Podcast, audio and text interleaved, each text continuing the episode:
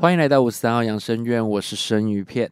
五十三号养生院主要是分享一些诡异、灵异、吊诡的事情，希望未来听众们也可以提供一些真实的故事，我会在转化，并且用我的方式分享在这个频道。接下来是今天的故事分享。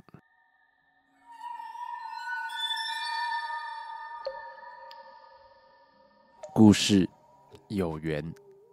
感谢灵异公社的妮娜愿意分享这个故事，谢谢你。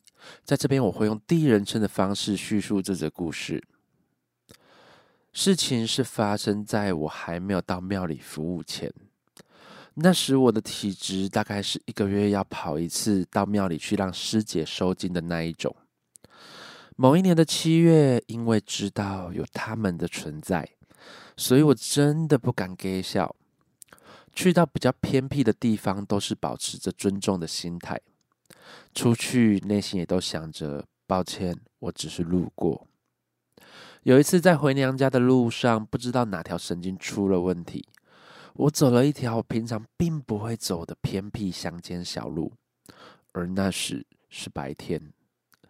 偏僻又宽阔的路旁，有着产业灌溉用的大水沟。原本专注开车的我，眼神慢慢的往水沟飘去，嗯，感觉怪怪的，没东西，我干嘛去看那边啊？甩开那种感觉，不多想，赶快驶离，回家当妈妈的好女儿。不过当晚就没有那么好过了，在哄完孩子睡觉后，我在那边划手机，大概十二点多。我自己撑不住周公的召唤，也沉沉的睡去。不知道睡了多久，突然我感觉到非常的冷，嗯，真的很冷。下意识的拉垫脚的大棉被来盖，我以为会改善，但是并没有，反而更糟糕了。我冷到全身发抖，冷到牙齿打颤。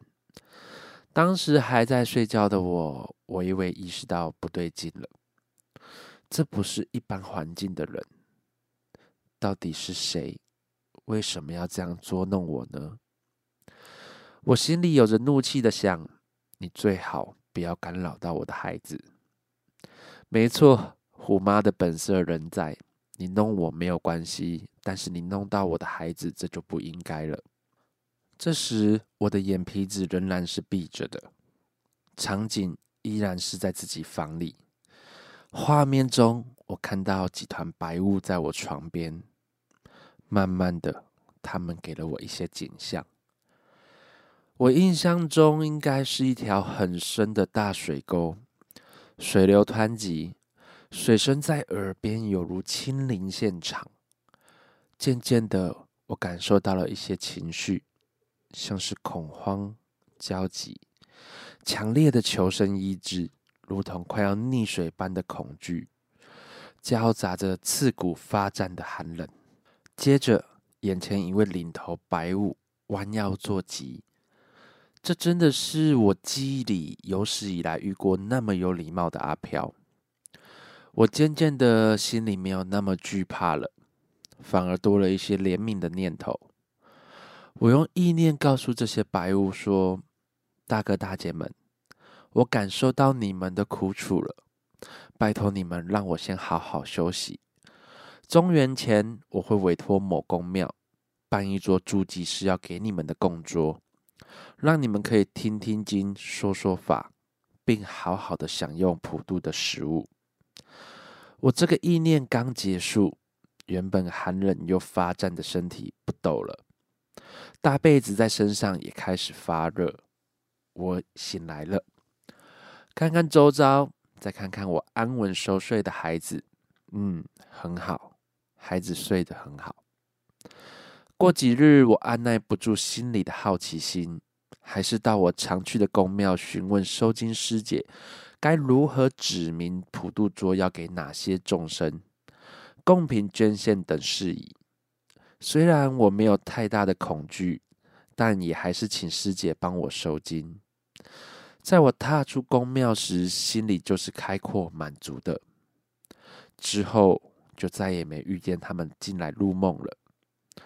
能圆满的让他们得到安定，或许是缘分吧。作者后面有一些话，我这边转达给各位后，他觉得鬼并不可怕，可怕的是还没死的人。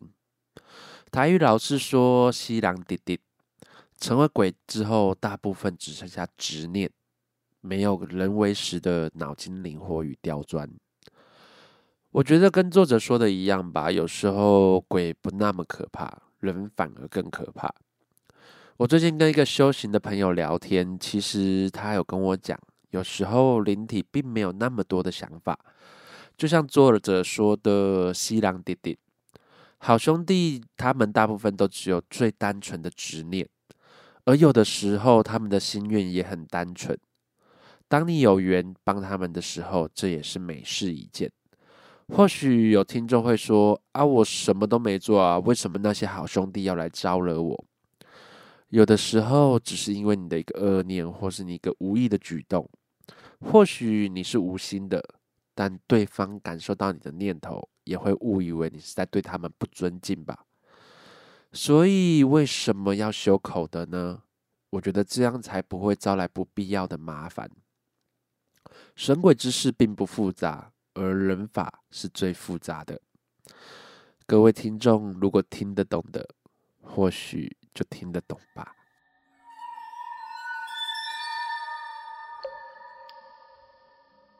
故事平安符，感谢灵异公司的大厂愿意分享这个故事，谢谢你。在这边，我会用第一人称的方式叙述这则故事。我是一名海军陆战队的新手队员，在我新兵时期，新兵恳亲会完，接下来就是五天四夜的靶场行程。要放假前，班长突然集合我们，千叮咛万交代这些话。我印象中大概是这些话了。班长严肃的说：“你们各位啊，回来的时候除了耳塞，一定要带平安符。我不管你们是去哪间庙求，绝对要给我带平安符。收假回来，我一定会检查。如果有人没带到，”我一定找你们麻烦。你们放假的时候一定要互相提醒林兵，千万给我记得带。而我们这些阿兵哥纳闷的问说：“哎，班长，为什么要带平安符啊？”班长很凶的说：“你不要问，带就对了。问那么多干嘛？”我们大家心里都觉得金马起沙小，而我印象最深刻的是。我一定找你们麻烦。这句话收假完，隔天其实就是准备上靶场的行程。晚上集合解散，班长叫我们全部班兵留下来，干嘛呢？妈的，他真的一一检查我们有没有带平安符，到底是啥小啊？我们问班长原因，班长始终的转移话题，闭口不提。隔天一早，新兵的我们背着枪沿路走到靶场，已经是早上八点多了。看到兵舍就觉得啊，这真的比营区的冰舍还烂。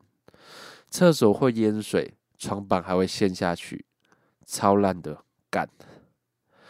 班长大声的吼道：“你们各位啊，别抱怨了，晚上领兵一起陪同去洗澡，厕所也要结伴。”给我两两笔肩，三人成行。新兵问说：“班长，为什么啊？”如果没记错的话，早上开始操课，枪支故障排除，波次把位安排，向上瞄准。于是到了一整天下来，也到了黄昏，大家正嘻嘻哈哈的洗着餐盘，整理整理经理装备，连上集合。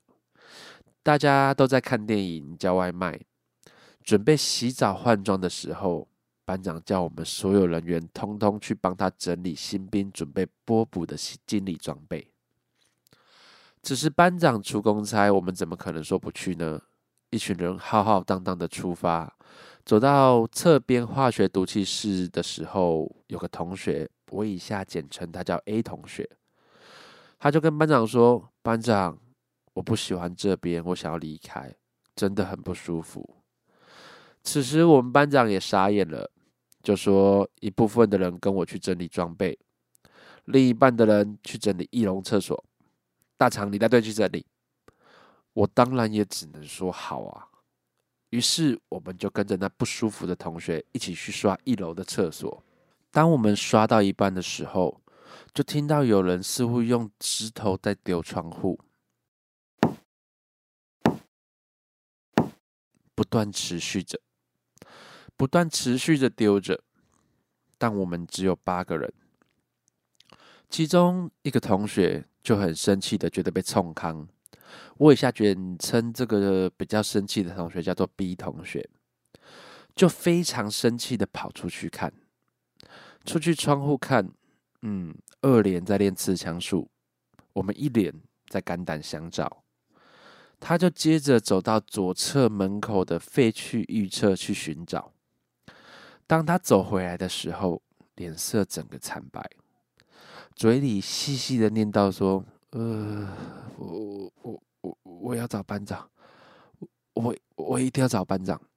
A 同学接着跟我说：“哎，大长，我真的不舒服，你们赶快扫一扫，离开了，我们赶快去找班长。”那个碎碎念的 B 同学也说了：“啊，快点收工了，被骂就算了，赶快赶快赶快离开。”我无奈的说：“厕所就还没扫完。”执行班很爱找我们麻烦呢。就在大家讨论的同时，我们一起听到窗户又被丢石头的声音。我们就一群人抬头看着被丢石头的窗户。此时，A 同学跟 B 同学同时骂干。A 同学带着哭腔说：“我真的不要待在这里，真的。”我我要去三楼找班长。B 同学也紧张的回答：“我我我真的不是故意的，我我我我真的很抱歉。”瞬间，大家安静了。我们似乎看着空气中的氛围，读懂了什么。旁边的小胖就拿着平安符握在手中，我们一群人就拿着扫具看着外面的窗户。此时。这八个人同时听到了一个声音，一个阿婆的声音。此时班长就带着其他人一起下来，准备要去连队晚点名了。他就问说：“哎，你们八个在干嘛？干嘛一起抬头开窗户？是有月亮还是有星星？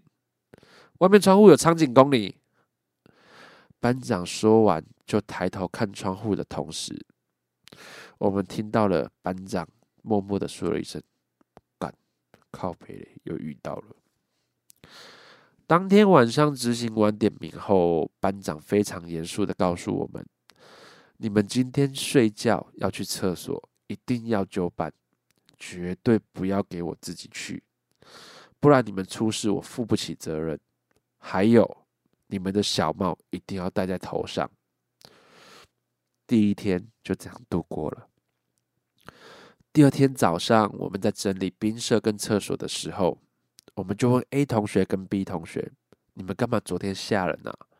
妈的，你们不知道人吓人会吓死人吗？”A 同学还是畏惧的说：“哇，我昨天很不舒服，我在旁边的建筑物闻到一个很臭的味道，我就循着味道走过去，就看到窗户上有一个手掌印趴在窗户上面。”然后我要过去认真看的时候，突然有长官大骂。他往声音的方向望了过去，人就在他面前消失了。B 同学也说，昨天晚上我走出去的时候啊，就看四周都没有人啊，走到后面的银色也没有人。我当下就不知道是谁在北巴小啊，让我看到我一定扒他。我刚有这样想完的时候，就有人在树上的声音。我一抬头看，就看到有人坐在树枝上，那是一个半透明红色衣服的女生，然后她就狂奔跑来找我们了。当下，我们就一起回报班长昨天发生的事情。班长就说他昨天看到了，再忍耐个一天，明天就下山回龙泉了。当天下午，士官长就全部集合全连的新兵，非常严肃的告诉我们：“各位啊，这边是靶场，是个非常严肃的地方，你们最好啊，不要嬉皮笑脸得罪其他长官。有的人你根本惹不起，听到没有？”之后解散后，因为我们靶场并没有热水，我们的水也不够。所以有一部分的人要先洗澡，所以我们就到浴室去洗澡。我们当下还在讨论士官长说的事情，此时我们又听到了。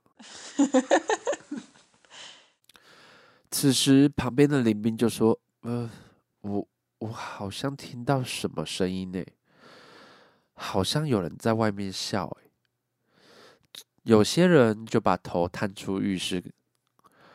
接下来，大家的举动都一样，默默的不说话，跑到了外面，也不管肥皂是不是还在身上，把身体擦干，穿上衣服就冲到外面去。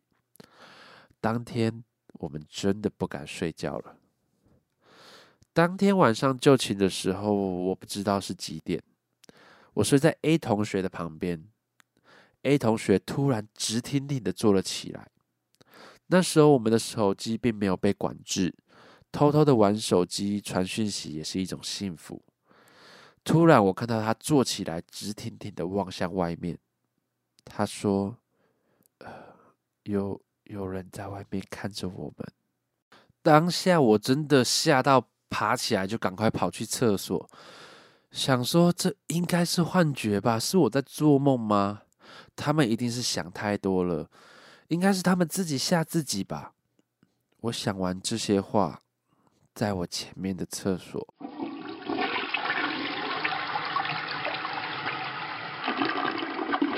突然自己冲水了，水声唰下来，门没关，里面确定是没有人的。我心里百感交集，也是挠挠的，就回去床位。叫 A 同学躺好睡觉，明天就结束了。突然间，B 同学就阿弥陀佛的念得非常大声，吵醒了所有的室友。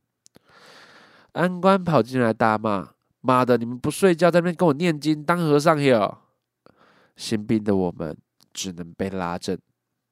安官找我们的班长下来，班长一下来就说：“没事，今天我陪你们睡。”一张床挤了四个人，就是 A 同学加 B 同学加我跟班长。之后莫名其妙的睡着的时候，我们的床开始莫名的摇动。四人惊醒一瞬间，床没有摇动了，但大家都互相用惊恐的眼神看着外面。突然，A、B 同学像是中邪一样，A 同学无助的四处拜，非常紧张的说着。真的很抱歉，真的很抱歉，我们不是故意打扰你们的，真的很抱歉。B 同学也是一直连连道歉，说不好意思，我我我不是不我不是故意的，我不小心得罪你们，原谅我的无知，回去我会反省，请你们不要生气。就这样，一晚过去了。早上起床打靶完，大家都有默契的不提。之后回到营区，班长集合起来，就问他们两个。A 同学就说了：“班长，我准备要睡觉的时候，看见一个日本军服的人，他的脸很凶，一直骂，一直骂。但我听不懂他的语言，只能听着他骂。然后你爬起来，他就跟在大肠的后面去厕所了。我心里想说：干你是多没义气，为什么都不跟我讲啊？”B 同学这时候也说：“其实我在睡觉的时候。”我我一直听到一个女生的笑声，当我睁开眼睛的时候，我就看见一个女生面对着我，然后我要起来啊，发现我起不来，而且也没办法说话。我想说，是鬼压床吗？心中想默念一些佛号，我一直念不出来，直到我我想起我有平安符，才顺利的念阿弥陀佛，那个女生就不见了。我们也就好奇的问班长说：“啊，班长，你为什么要跑下来跟我们挤啊？”班长说：“其实我也睡到一半，就突然听见窗户的嘣嘣声，一直不断的敲窗户的声音，就不像是风吹声，也不像是人家在敲打。但我看到其他人睡得很熟，我听到我的窗户慢慢的打开，然后安官就来叫我了。我也不敢自己睡啊，才跑去跟你们挤啊。事后。”我们就顺利的接训离开靶场，A 同学跟 B 同学一起去拜拜。老师等他们一进来就跟他们说：“没事，你们不要白目，不关你们的事，干嘛好奇抢出头呢？”后来在支援海陆的时间，看到一楼的厕所被封住，其实一点都不意外了。我之前也会告知自己的班兵：如果你听到一楼的厕所有什么声音，就不要好奇再跑去看了。如果化学室、毒气室可以远离，就尽量远离，别靠近最好。后续其实这次的经验就是宁可信其有，不可信其无啦。对于靶场的记忆，至今仍然印象深刻。直到在回营的时候，去海陆支援的半年的新训，带了两梯的新兵，但我有深深的恐惧。或许是新兵的记忆印象刻骨铭心吧。其实厕所的部分，我记得我以前高中的工厂，现在已经没有这个校址了。它也有一个厕所是封起来的。我们有时候也会从另外一边的厕所爬上去看，但是就是觉得里面毛毛的。可能年轻的时候就比较给小，而且我们都是早上。那有关于平安符有很多种说法。之前我大学的时候去夜游，学长是跟我们说，你要把护身符放在衣服里面，不要露出来，会不小心伤害到一些无辜的灵体。很多的时候，护身符也只是一个护身而已，并不是一张免死金牌。不要以为自己带着平安符就觉得自己百毒不侵，然后就产生了很多白目的行为。其实神明也是讲道理的，你自己白目的行为跟念想，当道理说不通的时候，神明能给你的帮助也有限了。而且很多人都是呃临时抱佛脚，那我觉得凡事都是先讲理啦。当自己白目无理的时候，你觉得神明给你的帮助跟保护真的可以那么无限上纲吗？我觉得这有点困难，所以。我觉得在做很多事情之前，你要先想想，你要因为爱玩而做这些事情吗？当然，我自己是做过蛮多白目的事了，所以我现在非常的收敛。其实应该也是说，我也会怕了。那各位听众，这当兵的故事其实也蛮多系列都是当兵的。如果各位听众你们当兵有遇到什么恐怖的趣事，或是一些好玩的事情，也可以分享给我，私讯我的 IG。那你们觉得平安符真的可以当免死金牌吗？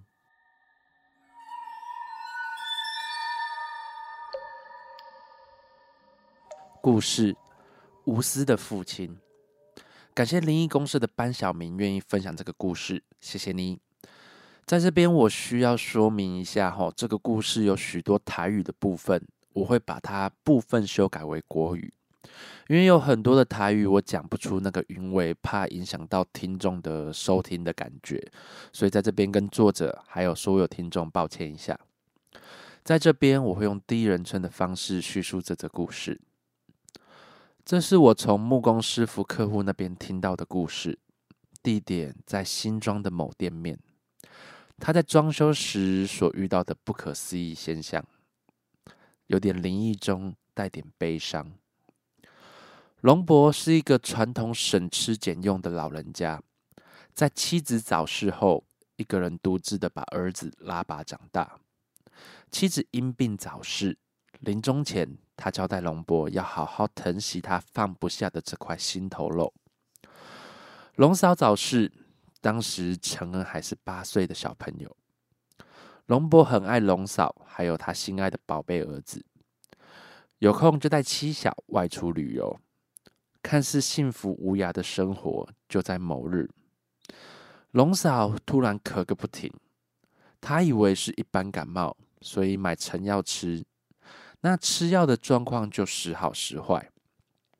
龙伯总劝她该去大医院看看了，但龙嫂因为要顾成恩，又怕耽误龙伯的工作，所以总是推辞。直到某次龙嫂咳吐血了，才进了一次大医院。只是这次进去，龙嫂就再也没有出院了。临终前，龙嫂握住龙伯的手，用仅剩的余力娓娓道来：“阿龙啊，我们夫妻元宝，我的身体应该是不行了。你要好好照顾我们的心肝宝贝。你如果要再娶，我都没有意见，只要对我们的孩子好。”养育他成人成器。龙伯用粗糙的双手握住他老婆的手，红叶沙哑哽咽的说：“老老婆，我我爱你，我会好好照顾我们的小孩，我我舍不得放手。老婆，你不要走好不好？我我还想带你出去玩，还想带你环游世界，我还有很多的话想对你说。”老婆，你起来陪我好不好？龙嫂无语问苍天，泪眼婆娑的望向罗伯跟身旁熟睡的孩子，无奈的摇摇头，泪已经湿满了床巾。龙伯已经不知道用什么样的精神办好了龙嫂的后事，只知道他紧抱着陈恩，泪眼送他老婆最后一程。龙伯是个建筑工人，因为他答应他老婆要给孩子最好的成长环境学习。中学给他念私立的中学，而龙伯身兼三份工作：一份工作存钱买房，一份工作生活，另外一份工作孩子的学费跟生活费。煮好热饭先给孩子吃，剩下的他才吃完。也因为龙伯的省吃俭用，他在新庄的闹区买了栋五层楼的透天店面住宅，三四楼自己住，楼下则是出租。时光匆匆的就过去了，陈恩也被龙伯栽培到知名国立大学博士班毕业。龙伯深感欣慰，但或许陈恩他是高等学历毕业。而因为他的爸爸总是淤泥满身，而让他在朋友来的时候总是鄙视的、厌恶的看着父亲。父亲总是尽快奔入自己的房间，等陈恩的朋友离开才出来，因为他要顾虑着陈恩的心情。没多久，陈恩结婚了，父亲对于他的成家非常的开心，总算。对龙嫂有交代了。多年来，他未再续弦，只怕后母不会疼惜他的孩子。坐在主桌，望着身旁的空位，他拿出笔夹子里面龙嫂的照片，放在椅子上，温柔笑笑的说：“哎，boy，你搞我交代，我拢有做到，你有欢喜不？”虽然回应他的是空气。相片中的龙嫂却是笑容满盈，似乎在说：“阿耶，多谢你。”婚后，陈恩跟父亲同住，他嫌每天爬四楼很累，所以要求龙伯住在四楼，三楼是他们夫妻俩同住，二楼和店面出租。但是他们没有顾虑到龙伯年迈的身体。因为早年背负许多的重物，膝盖成了气象台，背屈了。但是陈恩认为这是老年退化的理所当然。他没有想过，如果没有电梯的直达楼梯，父亲是要爬多久呢？脚力会是他能负荷的吗？有时候老邻居看不下去，跟龙伯说：“伯啊。”人家真正不好呢，嘛别甲你感受一嘞。龙伯总是还价，没啦，已经有好话啦。某日，陈恩跟龙伯说：“哎爸，你老了啦，有一些事情要好好提早处理。以后你百年后也是我帮你处理家业。你现在过户给我，我帮你处理，你也不用这样奔波啊。”龙伯想想也对，交给孩子，孩子也不会亏待他吧。他也乐得轻松，含饴弄孙。就在隔天，他把所有的财产过户给陈恩，只留下些许现金零花，因为陈恩说三餐他会料理。事情在过了两个月后开始有了变化。首先，陈恩先把他老爸带到三楼，说这样比较好照顾。两个星期后，他把四楼、五楼都卖掉了，说是因为他自己投资失利，要不回。龙伯信以为真，疼惜事业上的挫败的儿子，也好好鼓励他。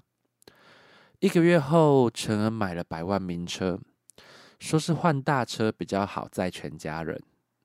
龙伯却从来没有坐过儿子的新车。过没多久，他又把二楼的房客赶走了。原来二楼也卖了。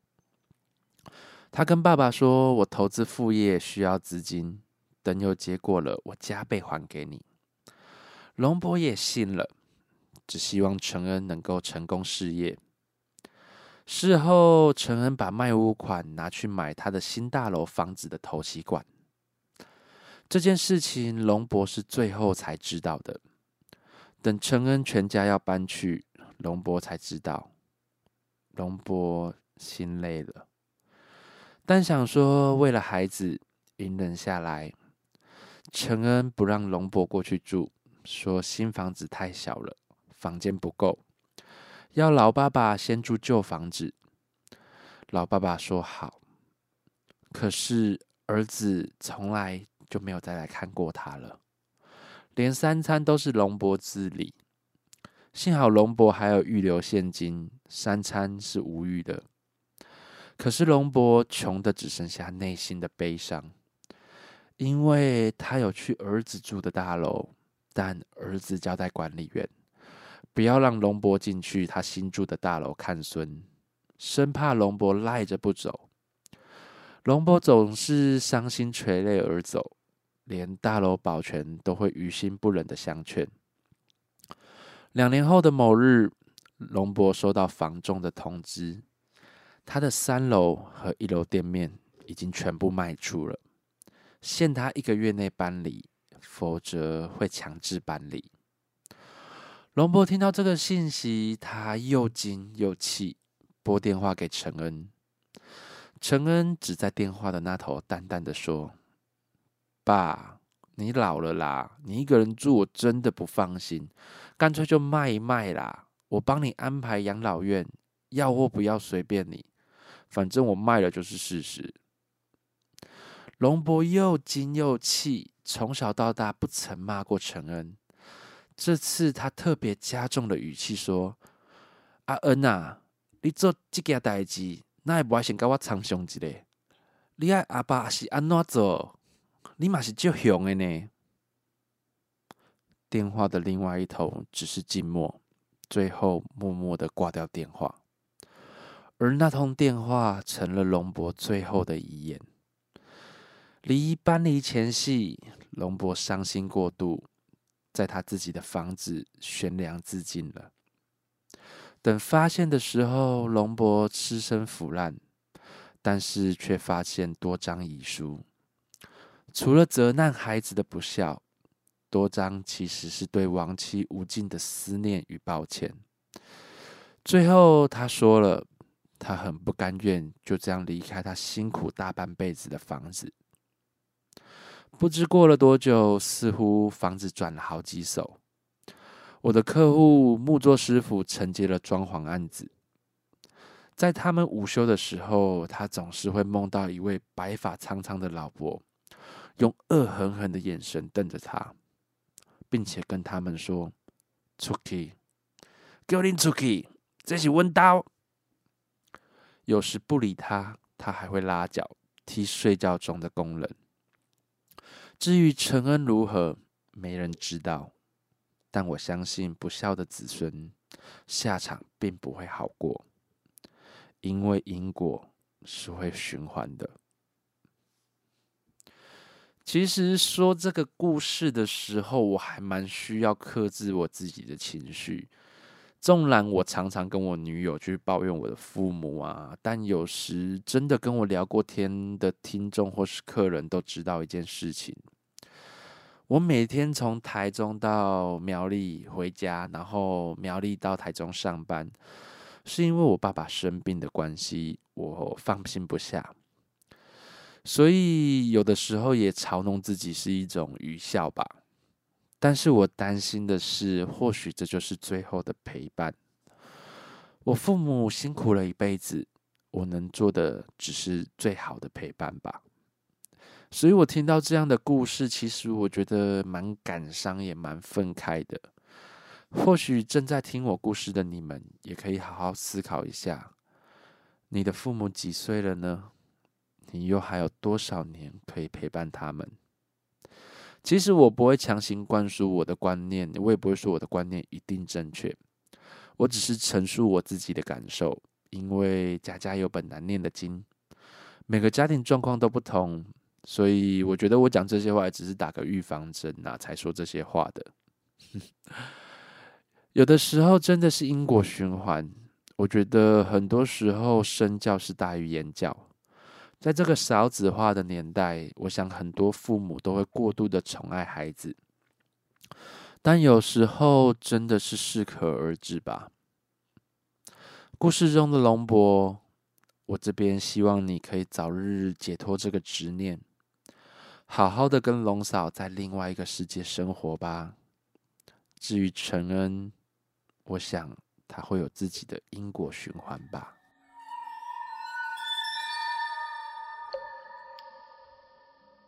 希望未来也有更多的故事可以分享给大家。如果想要投稿的听众，或是有想要聊的话题，欢迎你们私讯我的 IG，分享你们的故事。请在 IG 上面搜寻五十三号养生院，怨气的怨，帮我按追踪，然后还有各种建议，也可以让我知道，我会再修正的。我是生鱼片，是个喜欢恐怖、诡异、灵异事件的按摩师。我们下次见。